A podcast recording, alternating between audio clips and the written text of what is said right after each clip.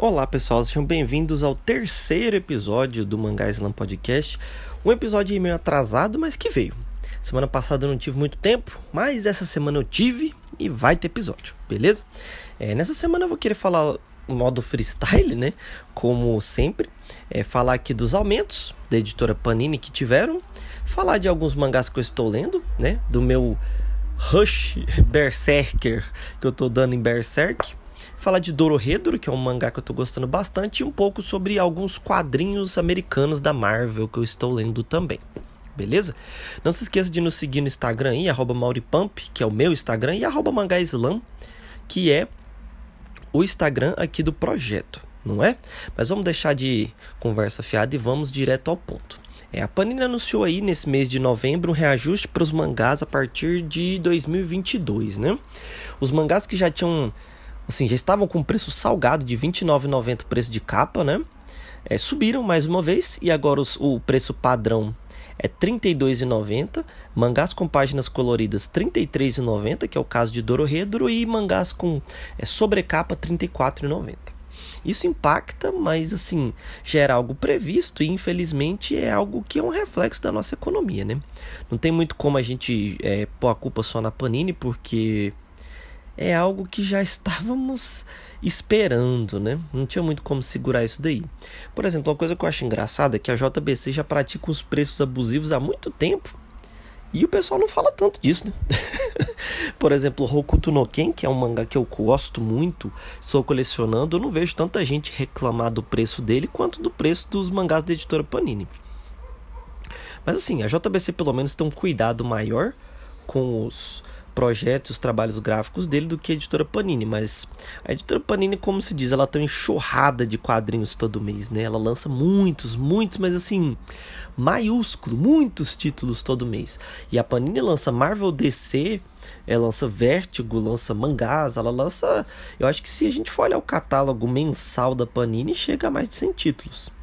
E o que acaba impactando nisso é porque, como temos uma quantidade grande, é, fica difícil de manter a qualidade em todos, né?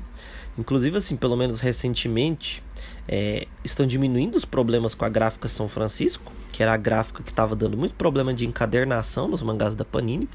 Mas os mangás da Panini continuam com alguns problemas, como por exemplo, muita transparência no Naruto Gold, que inclusive é algo que eu acho engraçado, pois no Hunter x Hunter há a mesma transparência, pois eles usam um, um papel de baixa gramatura que tem uma transparência muito grande no Hunter x Hunter, e eu não vejo ninguém reclamar tanto. Eu já falei várias vezes desse Hunter x Hunter que eu tô acompanhando, tô adorando, mas tá ruim por conta dessa questão da transparência, mas eu não vejo ninguém reclamar muito do Hunter x Hunter, mas dos mangás da Panini parece que a galera gosta de hatear muito mais.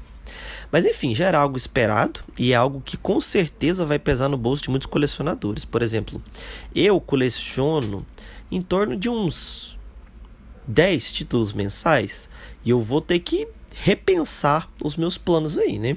Porque a economia não tá fácil e, claro, é, com esse aumento, vamos supor, eu que compro 10 mangás, suponhamos, né? Eu não chego a comprar 10 mangás porque eu meio que divido a minha compra entre algumas comics e alguns mangás. Mas, por exemplo, se eu fosse comprar tudo de mangá todo mês, 10, a cada 10 eu perderia um mangá de diferença por conta do reajuste, né? Que foi de mais de 10%, inclusive em alguns casos. Mas é algo que, infelizmente, os mangás e as HQs estão a cada dia sendo algo mais e mais de luxo. Não que não eram.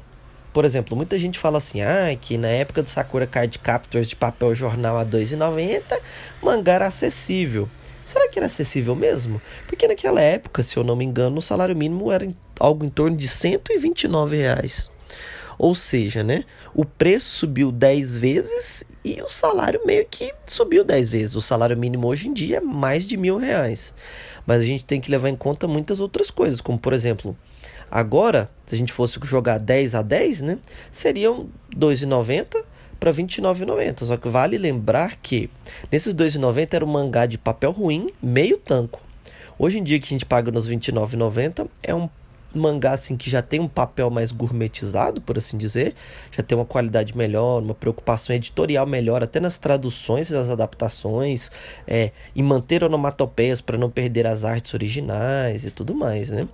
E são, por exemplo, o papel da capa, às vezes você vê alguns casos com sobrecapa, marcar página, brindes, coisa que antigamente não tinha. E eu lembro que a JBC era uma editora muito famosa por mangás bem porcos, né? Muitas aspas, por assim dizer, porque era um papel jornal, era um negócio muito mais simples do que os projetos gráficos de hoje em dia, que são muito mais complexos. Alguns mangás, como por exemplo o Dorohedro, tem páginas coloridas e que não era algo comum, né? Mas assim, voltando aí, eu imagino que, por exemplo, aquela coleção clássicos Marvel que eu estou fazendo a R$ 34,90, que saem duas edições por mês de forma quinzenal, eu estou preocupado um pouco com essa coleção, porque eu estou fazendo ela à risca, certinho, até agora não falhei nenhum número, e se subir muito o preço vai ficar difícil, mas essa coleção eu vou fazer um esforço para manter. Mas eu fico pensando, uma coleção quinzenal de um mangá que já não era barato, ou oh, perdão, de um HQ que já não era barata. Se ela continuar assim, imagina para quem, né, tem que ficar escolhendo e eu imagino que muitas pessoas estão é, acabando, é, dropando as coleções real.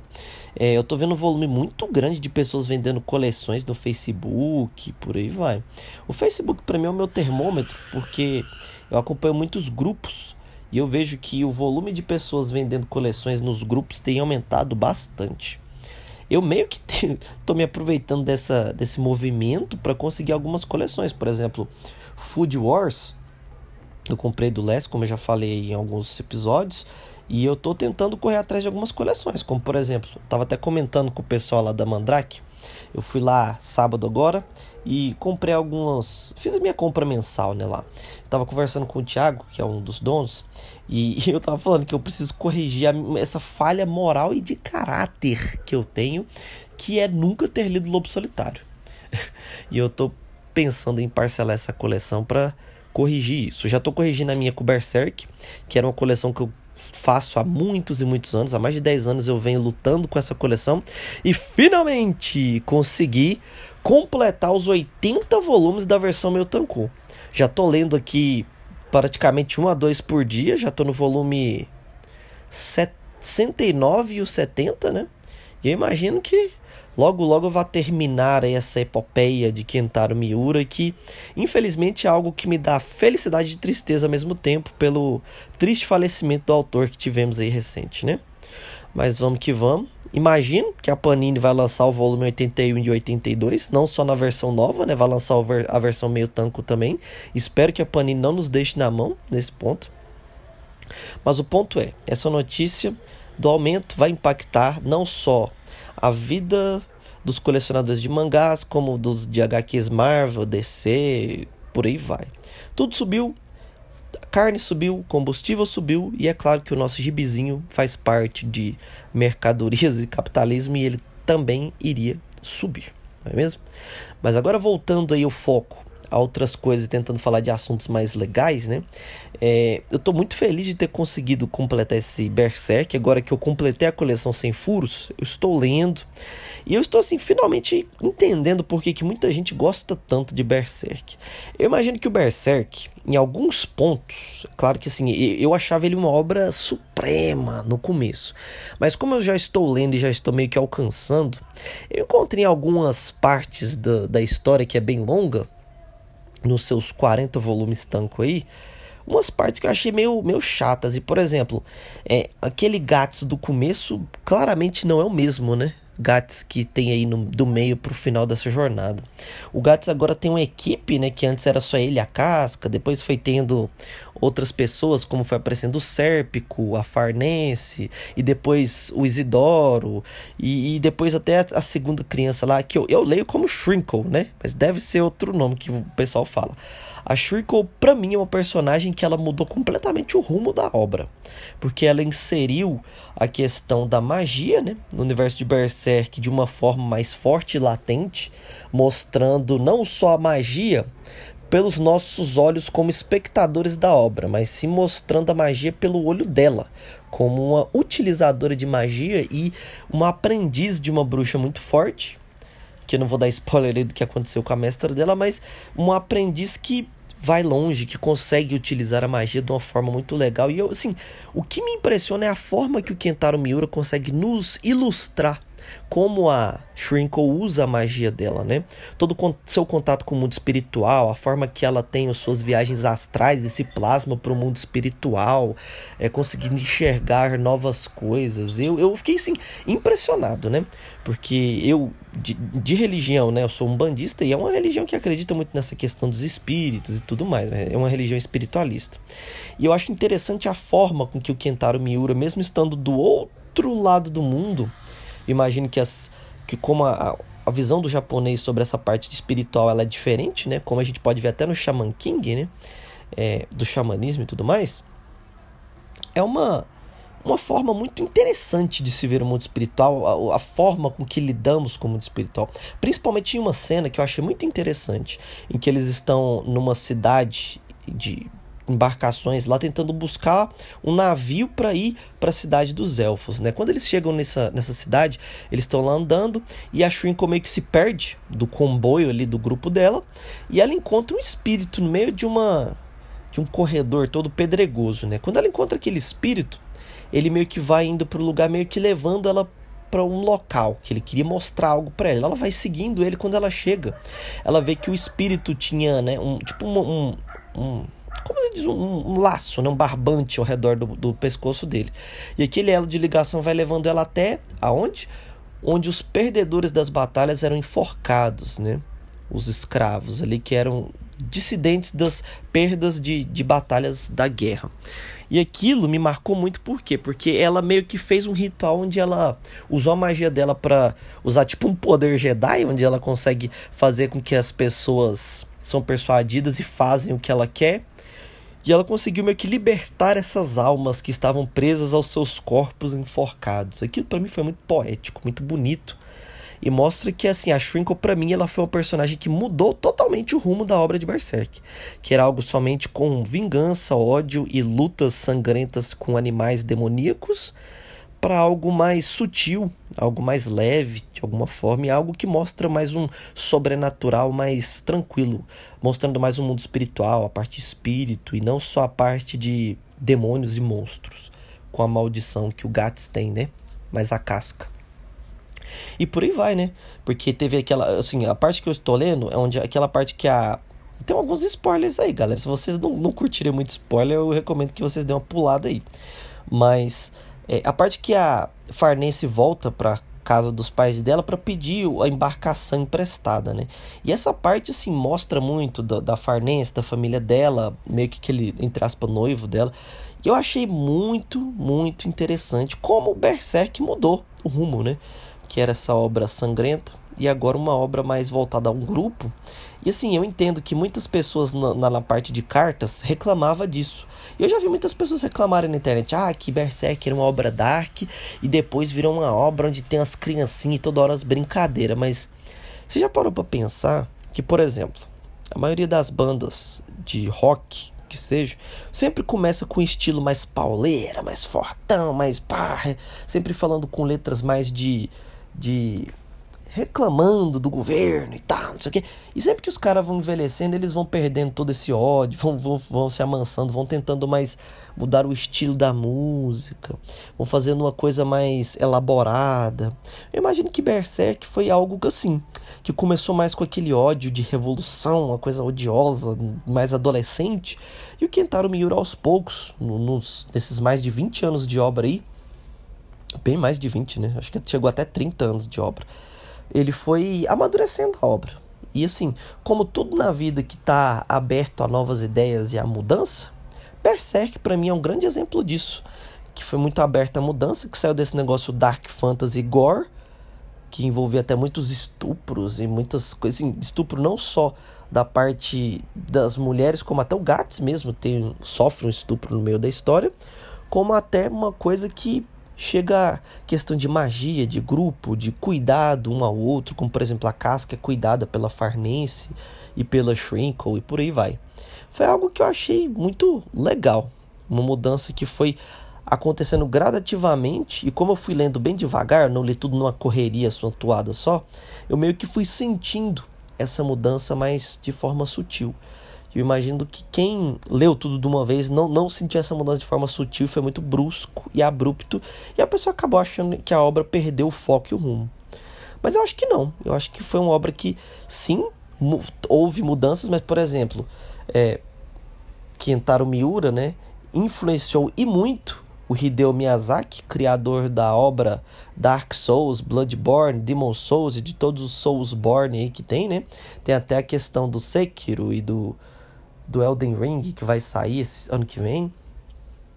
E foi muito engraçado, pois tem uma cena em um dos volumes ali na casa dos 67, 68, em que há o plano de ataque. Para quem jogou Dark Souls sabe muito bem que aquele ataque quando você mira em algum inimigo e faz uma, uma estocada de cima para baixo, enfiando a espada no inimigo, que arranca um monte de sangue do inimigo, né? Da barra de life, que eu digo. E, e, e, tipo assim, ler Berserk meio que você vai identificando pontos em que o Hideo Miyazaki se influenciou. E eu já dou essa dica. Se você é fã de, fã de, de da, da, saga Soulsborne no geral, da From Software aí da sua obra, de Dark Souls, Bloodborne, Demon Souls, leia Berserk que você vai amar. O meu amigo aí, Gilberto Vanpré, ele veio, meio que veio para ler Berserk depois de ficar sabendo de tantas referências e eu acho que ele vai gostar bastante. E eu recomendo que você faça isso também. Agora saindo aí dessa questão dos aumentos da Panini, e do Berserk, eu vou falar um pouquinho sobre um mangá que eu tô lendo e tô adorando. É Dorohedoro é um mangá de uma autora chamada Ke Hayashida. E essa autora, ela fez uma obra assim que eu acho ela bem diferente dos demais. Muitas obras hoje em dia eu sinto que elas são muito parecidas. Por exemplo, vocês já pararam para ver que todo shonen de porrada sempre tem algo espiritual no meio, porque isso é muito forte entre os japoneses. Por exemplo, Bleach, Yu Yu Hakusho, é, sabe, essas paradas Shaman King, sempre tem uma parada com é, o próprio Jujutsu Kaisen, que tem sempre coisa de demônios da cultura japonesa, espíritos, não sei o que. Até, por exemplo, o Naruto mesmo acho que é algo que foge um pouco disso, que ele foca mais em outros aspectos da cultura japonesa e oriental no geral, né? Dragon Ball também, que tem muitos elementos da cultura chinesa, mas é sempre meio que nisso, né? Essa parada shonen de porrada com esses elementos culturais do Oriente. Mas, por exemplo, Dorohedoro é um mangá que eu achei interessante porque ele tem muitos elementos de coisas ocidentais e ele tem assim uma história muito inovadora, muito única. Como assim dizer? É, Para quem nunca leu Dorohedoro, ele conta a história de Caimã, que ele é um cara que ele acordou em um beco que ele não tem lembrança do que aconteceu na vida dele antes. Ele só sabe de uma coisa: que ele tem uma cabeça de lagarto, que ele foi encontrado pela Nikaido desacordado e que ela cuida dele. E a missão dele é tentar descobrir quem ele era, como ele ficou daquele jeito, quem foi o bruxo que fez essa magia com ele. Sim, porque em Dorohedro é um mundo que tem bruxos, é um mundo que tem tanto o mundo dos humanos quanto o mundo dos bruxos. E os bruxos se adentram no mundo dos humanos por meio de portais que eles abrem. Vamos supor, eles usam uma magia que abre uma porta, literalmente uma porta, como se fosse uma porta de residência. A pessoa abre e ela entra no nosso mundo os bruxos, né? Eles vêm, fazem muitas magias para treinar os poderes deles, tanto que lá nesse mundo é comum no pronto-socorro chegar pessoas que são cobaias dos bruxos com braços de mariposa, de louva-a-Deus, toda deformada e por aí vai. De bruxos que estão só sacaneando e testando os poderes deles e até mesmo utilizando como com maldade, né? Para fazer coisas ruins com as pessoas em troca de poder, de dinheiro, de muitos outros mais. E Dorohedro conta a história de Caimã e Nikaido correndo atrás para descobrir de onde o Caimã veio, como ele ficou dessa forma e por aí vai. E os personagens que são inseridos no meio da trama são incríveis. Assim, eu vou dizer que é uma das obras mais criativas que eu li nos últimos tempos. Sem brincadeira.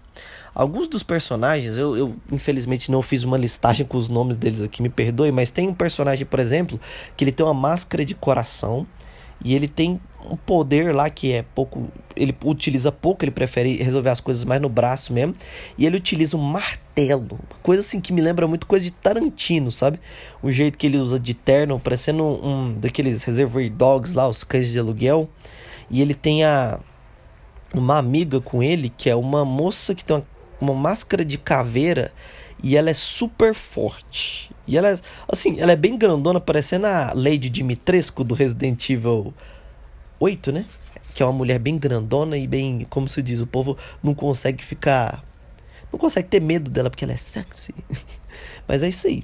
Eu acho bem interessante os personagens de Dorohedro, como eles, sabe, eles têm um, um, elo de comunicação entre eles muito interessante. Eles realmente parecem pessoas. Eles não são só personagens aleatórios jogados sem profundidade. Todos os personagens têm poderes únicos, eles têm uma profundidade maior. Alguns têm até uns flashbacks mostrando o passado deles. E ele, assim, é, se passa em um futuro distópico onde o mundo é meio que um, um bairro super de um futuro pós-apocalíptico esquisitão, onde os magos ficam abusando, entre aspas, dos humanos por terem essa superioridade com poderes mágicos.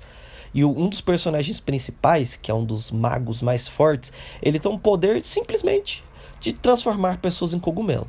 Aí você ouve esse, pessoas, né? Transforma qualquer coisa em cogumelo. Aí, no primeiro momento você pensa, ué, ele transforma as coisas em cogumelo, mas isso não é grande coisa. Cara, a forma com que a autora usa os poderes dele faz com que ele seja um dos personagens mais fortes da trama. Porque ele usa os poderes dele para transformar. Por exemplo, ele tá lutando com alguém e a pessoa tá sacaneando demais e tal. Ele vai lá e usa o poder dele. O poder do, do Dororedro, ele sai da ponta dos dedos da pessoa, normalmente do dedo indicador. A pessoa tem que fazer uma ferida, tipo, mordendo o dedo, fazendo um buraco. Ela joga o poder e, e sai como se fosse um pó e esse pó executa o poder que a pessoa tem, né? Ele executa a magia dele e transforma as pessoas em cogumelo, por exemplo. É isso. Ele transforma a pessoa em cogumelo e pega o cogumelo e fala: Ó, oh, faz uma sopa aí pra mim. E pronto. Tanto que eles comem muito cogumelo. E em uma das cenas o personagem até questiona. Ele fala: Nossa, então essa sopa de cogumelo que a gente come sempre são pessoas que você transforma? Que horror! e assim, é um mangá que eu recomendo que se você puder, leia. Não recomendo que você faça a coleção da Panini se você não tiver como, financeiramente falando, porque é uma coleção cara. Até o volume 4, é, o preço se manteve a R$ 29,90, mas como ele tem umas páginas coloridas, ele vai para R$ 34,90. E é um mangá que eu recomendo que você faça caso você não esteja fazendo muitos mangás ou caso você esteja buscando algo muito novo. Se você já está comprando muitos mangás por mês, eu não recomendo que você faça essa coleção porque ela é uma coleção muito diferentona, tem o risco de você não gostar. E ela tá cara, né? É um preço caro. Porque como ele tem páginas coloridas, a Panini enfiou a faca, mas não podemos jogar toda a culpa desses preços abusivos na Panini, sim na nossa economia no geral, né? Mas esse aí ficou a dica do Mangadoro Redro. Falei sobre minhas leituras do Berserk e Falei sobre esses aumentos de preço que vão fazer com que todos os colecionadores percam muitos cabelos, escolhendo quais títulos vão dropar e quais títulos vão continuar, e escolher com muito mais cuidado quais títulos vão iniciar, não é mesmo? Espero que tenham gostado do episódio. Sigam a gente no Instagram, AmauriPump, A-M-A-U-R-I, P-U-M-P, e também no nosso arroba que é o Instagram do nosso projeto, onde eu não atualizo tanto, mas tá lá, né? Sigam-nos a gente, estejam aí no feed do Spotify. Eu vou ver se eu coloco o podcast em feeds de outros agregadores mais, mas por enquanto ele está só no Spotify. Beleza? E é isso. Tô aí retomando algumas leituras, como por exemplo, comecei a ler o Quarteto Fantástico novo. Tô super empolgado e vamos ver se eu tenho mais leituras para trazer para vocês em breve nos outros episódios, não só leituras de mangá. Beleza?